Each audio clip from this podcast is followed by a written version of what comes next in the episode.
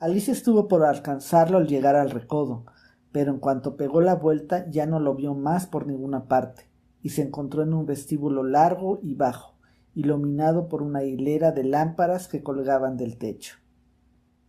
El vestíbulo estaba rodeado de puertas, pero todas estaban cerradas, y, después de recorrerlas una por una, de la primera a la última, para ver si alguna se abría, Alicia volvió tristemente al centro del vestíbulo, preguntándose cómo iba a hacer para salir de allí. De pronto se encontró con una mesita de tres patas, toda de vidrio macizo. No había en ella más que una diminuta llavecita dorada, y la primera idea que se le cruzó a Alicia por la cabeza fue la de que esa llavecita podía corresponder a alguna de las puertas del vestíbulo.